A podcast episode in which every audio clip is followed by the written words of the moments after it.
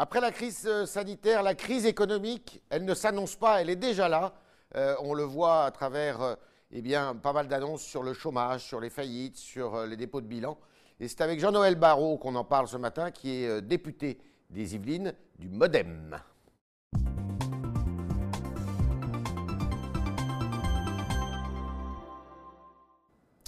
Bonjour Jean-Noël Barrot. Bonjour Yves Tréhard. Bienvenue dans ce, dans ce talk comment amortir cette crise économique là, qui a déjà commencé? On voit, il y a des entreprises qui communiquent, euh, il y a les chiffres du chômage qui ne sont pas bons. Euh, comment, comment amortir cette crise?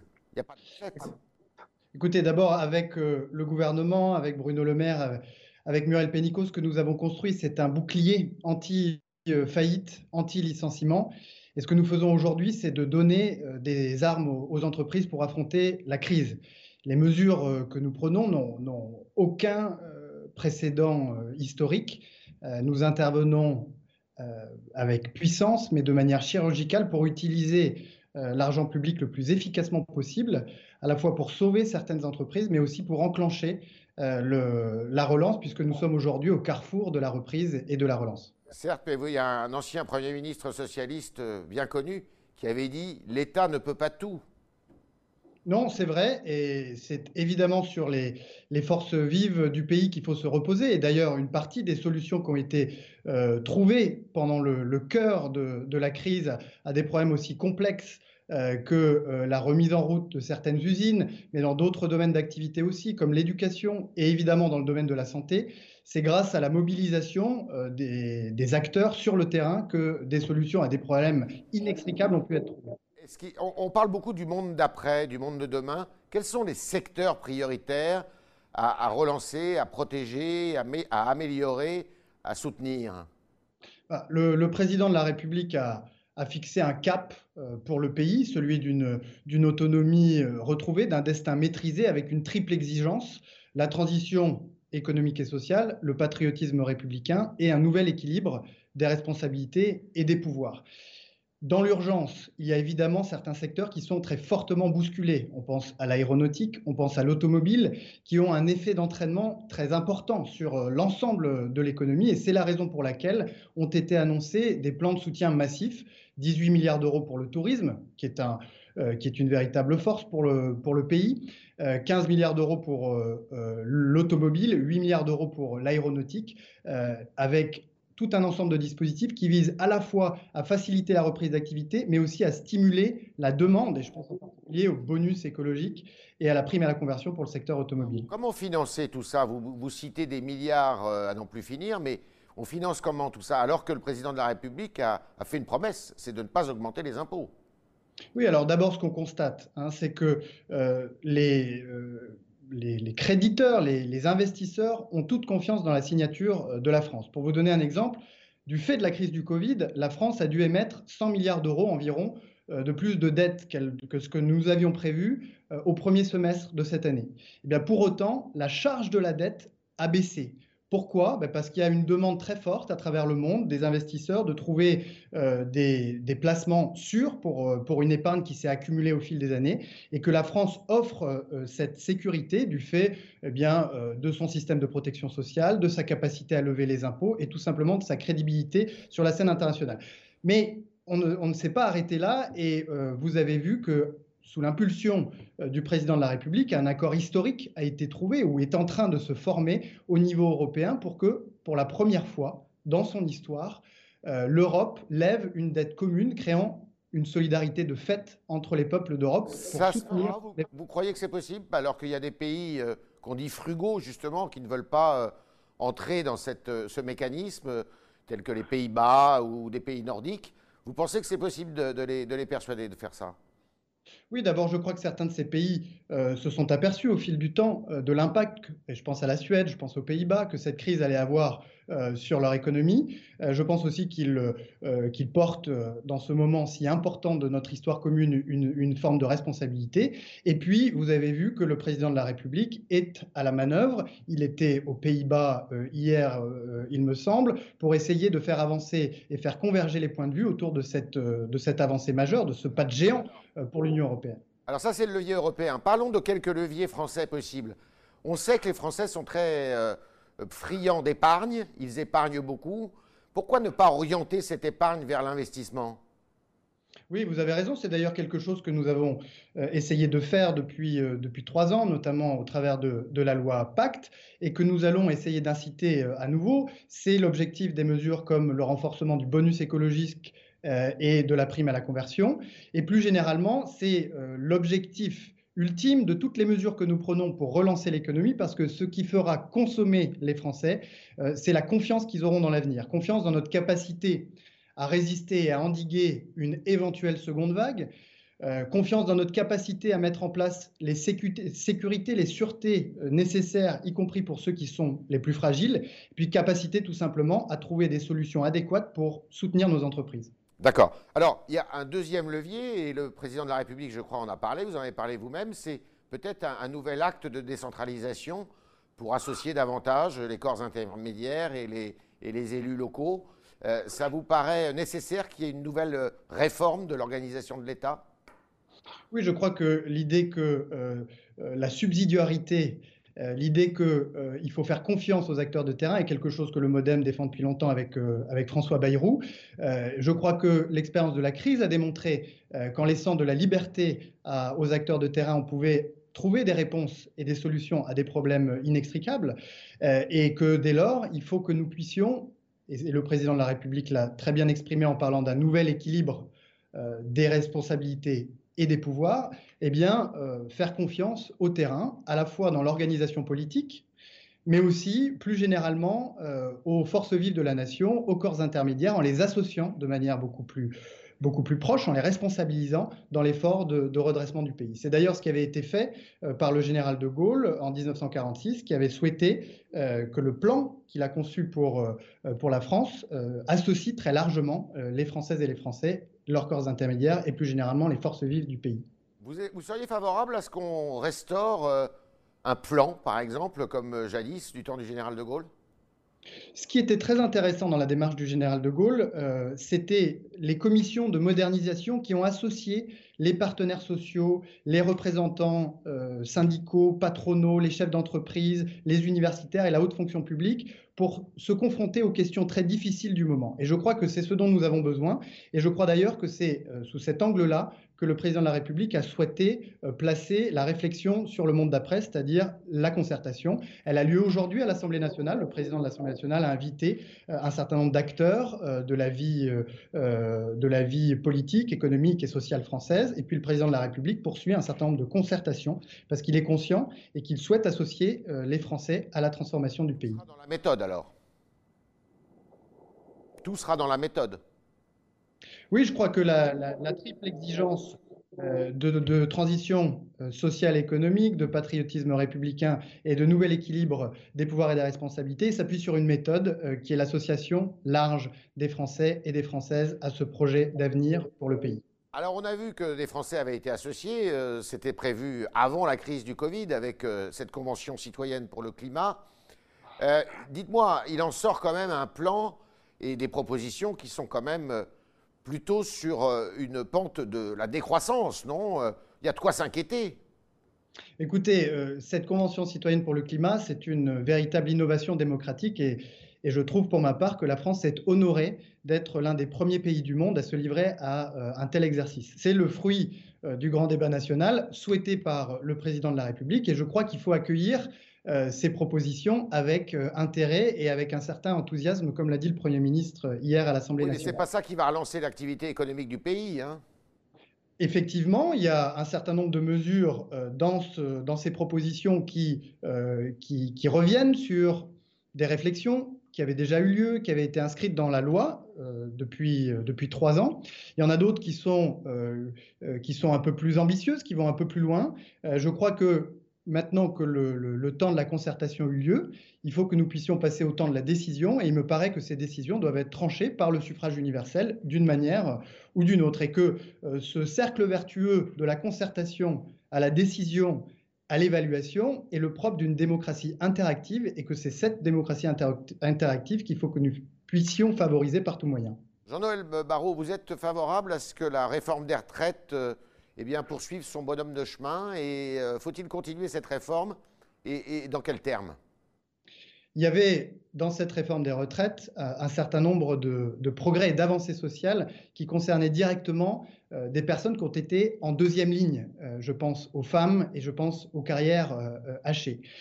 Euh, sans attendre qu'elle soit remise sur le métier, nous avons la semaine dernière à l'Assemblée nationale, sur une proposition communiste, fait avancer le sujet des pensions agricoles qui était inscrite dans ce, euh, dans ce projet de réforme des retraites. Donc je crois que euh, nous devons à celles et ceux qui ont beaucoup travaillé, qui se sont beaucoup exposés dans cette crise, un certain nombre d'avancées et que si nous trouvons les chemins de la, de la concorde, nous pouvons reprendre euh, ce projet des, euh, de réforme des retraites et essayer de le faire avancer d'ici la fin du Il y avait deux idées fortes dans cette, euh, ce projet de réforme, parmi beaucoup d'autres. Un, l'installation d'un régime universel. Il faut garder ce principe? Oui, le régime universel est là aussi une, une, idée qui est défendue de longue date par le Modem, par François Bayrou, qui est porteur de plus de justice et plus de robustesse pour notre système de retraite. Donc, véritable casse-tête à mettre en place. Hein. Oui, c'est un système qui doit rester notre objectif. Euh, ferme euh, sur l'objectif, nous devons rester et euh, évidemment, nous devons tenir compte de la crise et, des difficultés dans lesquelles notre économie et notre système social sont placés pour faire preuve d'un peu de souplesse sur la mise en œuvre. Et deuxième principe, c'était, enfin principe, deuxième idée force, c'était d'installer un âge pivot qui consistait en fait à retarder l'âge de départ à la retraite. il faut garder ça dans les circonstances actuelles? Ce qu'il faut garder, c'est l'objectif d'avoir un système équilibré euh, dans, euh, dans, lequel notre jeunesse, qui va elle aussi être euh, une, des principales victimes de la crise, eh bien, demande à ce qu'on puisse lui offrir des perspectives crédibles pour, pour sa retraite. Et donc, il faut que nous puissions nous donner collectivement cet objectif d'avoir un système équilibré à terme. Il faut que nous le fassions dans ce nouveau contexte, qui est un contexte de crise, et, un contexte qui a d'ailleurs alourdi très brutalement, très rapidement, les déficits euh, euh, du, régime de retraite qui ont déjà atteint une cinquantaine de milliards d'euros. Alors, trois questions politiques pour, euh, avant de passer la parole à nos auditeurs. la première, est-ce qu'on parle beaucoup de remaniement? Est-ce qu'il faut changer le Premier ministre? Écoutez, qui aurait pu imaginer que l'on demande au, Premier ministre et au gouvernement de fermer le pays et de le réouvrir par vagues successives de trois semaines. Moi, je, considère que euh, le gouvernement, le Premier ministre se sont acquittés de, ces travaux herculéens avec beaucoup de rigueur, de professionnalisme euh, dans la concertation et que...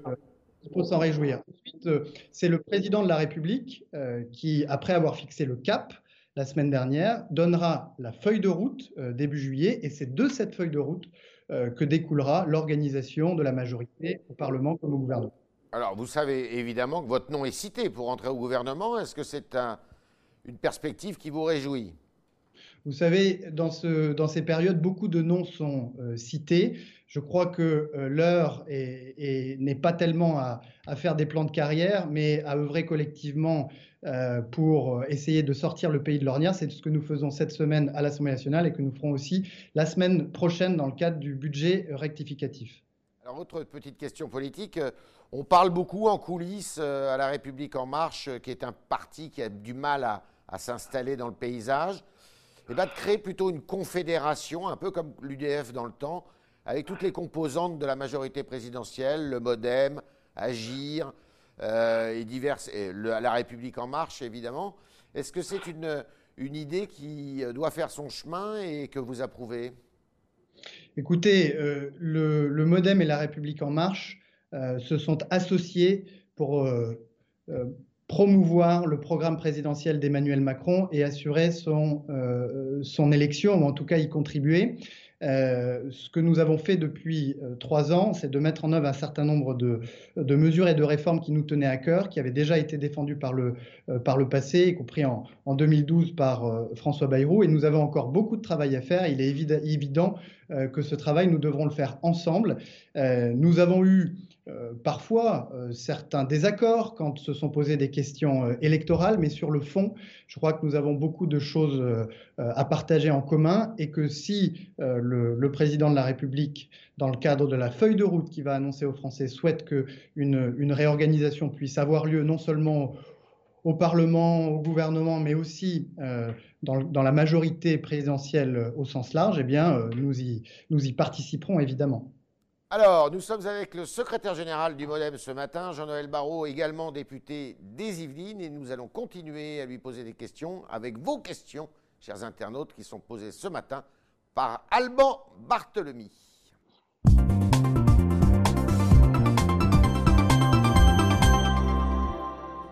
Bonjour Alban. Bonjour. Alors, les questions des internautes. Et bonjour Jean-Noël Barrot. Alors tout d'abord, j'ai beaucoup de questions à propos des rodéos urbains. Euh, Pascal, par exemple, nous dit que chez elle, à Saint-Quentin-en-Yvelines, ces rodéos sont incessants. D'un côté, on dit que c'est inacceptable, mais concrètement, on laisse faire. Que pouvez-vous lui répondre? Merci beaucoup de cette question qui me, ramène dans, mon département des, Yvelines. Euh, sur cette question des rodéos urbains, nous avons fait adopter une loi qui facilite la capacité des, des forces de l'ordre à saisir euh, les véhicules, alors qu'avant, euh, ça les mettait bien souvent dans l'embarras.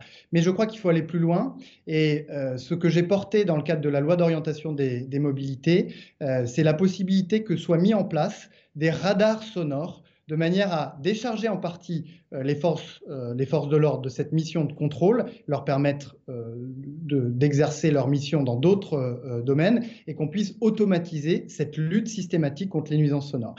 cette expérimentation va se mettre en place progressivement et elle concernera en partie Saint-Quentin-en-Yvelines et la vallée de Chevreuse dans ma circonscription.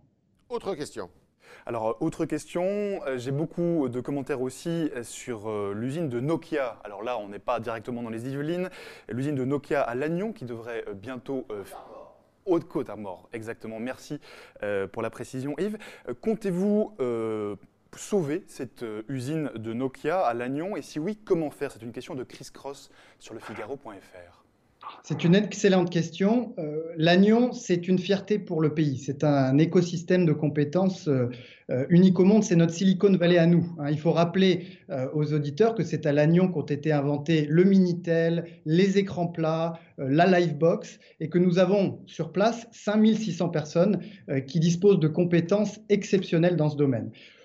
Nokia, qui a été aidé par le gouvernement français il y a quelques années, et qui avait pris des engagements jusqu'à cette année, euh, profite, je dirais peut-être, de la crise euh, pour revenir sur certains de ces engagements. Il faut à tout prix que nous puissions obtenir des contreparties de Nokia. Si nous n'y arrivions pas d'en obtenir d'autres constructeurs qui sauront trouver à Lannion eh bien, un écosystème très favorable dans le domaine des télécommunications sur lequel eh bien, nous avons beaucoup à faire et beaucoup à investir dans les années à venir. Ça, me fait poser et penser à une question. Euh, on a vu que pendant la crise de 2008-2010, euh, les États-Unis, pourtant pays réputé libéral, n'avaient pas hésité à, nationaliser General Motors de façon temporaire. Est-ce que c'est une technique, un levier, une méthode que euh, vous pourriez utiliser?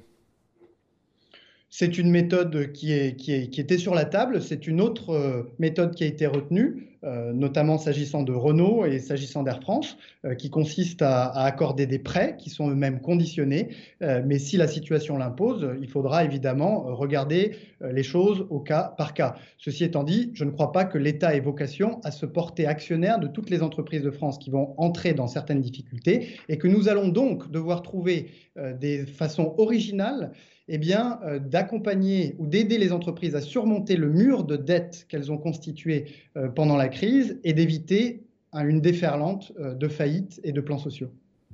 Alban, autre question. Notre internaute Merveille, c'est son nom, n'est pas certaine d'aller voter ce dimanche. J'ai peur de tomber malade, dit-elle. vous avez plaidé, Jean-Noël Barrot, pour le vote par correspondance. Au final, avec quel résultat vous demande-t-elle?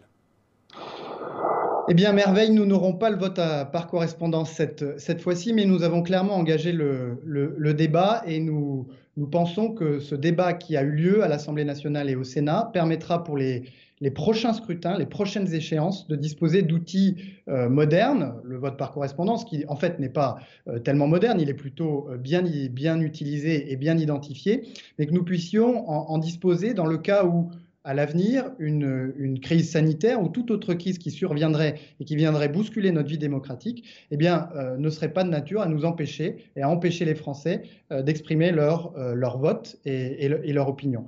S'agissant des élections de dimanche, je crois qu'il faut faire confiance aux élus locaux qui ont, y compris lors du premier tour, eh bien, mis en œuvre dans un temps très réduit des protocoles euh, extrêmement lourds. Et je crois qu'ils seront attentifs à ce que toutes les Françaises et les Français puissent se déplacer euh, quand ils n'ont pas fait de procuration pour aller voter. Mais merveille, si vous ne voulez pas aller voter, il doit vous rester le temps euh, de faire une, une, procuration et je vous y encourage. Dernière question, Alban. C'est celle de Marc, alors, qui vous interpelle sur l'état de la police. On parle toujours des violences policières, mais pas ou peu des violences contre les policiers. Il faudrait plus de moyens, propose-t-il. Êtes-vous d'accord avec lui? Je suis d'accord euh, qu'il faut conforter nos forces euh, euh, de, police et de gendarmerie. Vous savez, je suis élu d'un territoire où est situé le quartier général de, la gendarmerie motorisée qui a été extrêmement sollicité pendant la crise des Gilets jaunes et puis évidemment pendant le, confinement pour faire respecter les consignes de sécurité, parfois dans, des conditions assez difficiles. le gouvernement, depuis trois ans, a pris l'engagement de créer 10 000 places de policiers supplémentaires. Il a pris aussi des engagements d'investissement pour que les conditions matérielles dans lesquelles vivent les gendarmes et les policiers soient dignes euh, vis-à-vis de, ces fonctionnaires euh, qui assurent le respect de la sécurité, enfin qui, nous, qui assurent notre sécurité, qui est la première de, de nos libertés. Donc je suis d'accord avec cet internaute, mais je souligne qu'un effort considérable a été fait et que l'hémorragie euh, des postes de, policiers et de gendarmes a pris fin grâce à l'action de ce gouvernement.